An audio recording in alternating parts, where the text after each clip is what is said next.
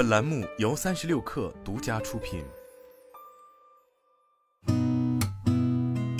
八点一刻，听互联网圈的新鲜事儿。今天是二零二三年八月二十二号，星期二，早上好，我是金盛。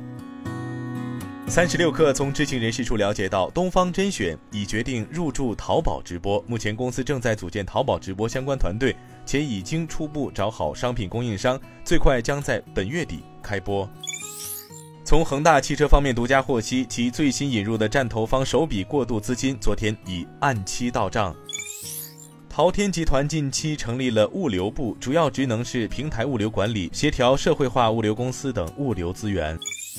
近日，B 站分拆了 OGV 专业机构创作视频事业部，该部门主要负责 B 站的动漫、影视、综艺、纪录片等专业内容运营。据报道，花旗正在考虑将机构客户事业群拆分为投资和企业银行、全球市场和交易服务三个部门。新成立的部门负责人将直接向范杰恩汇报。如果获得通过，这将标志着花旗近十五年来最大规模的组织调整。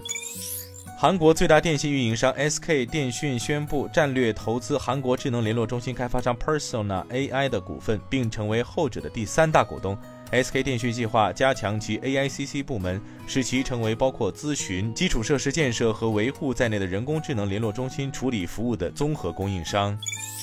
英国竞争与市场管理局公告显示，经过第二阶段的深入调查，CMA 批准了博通以六百九十亿美元收购微瑞的交易。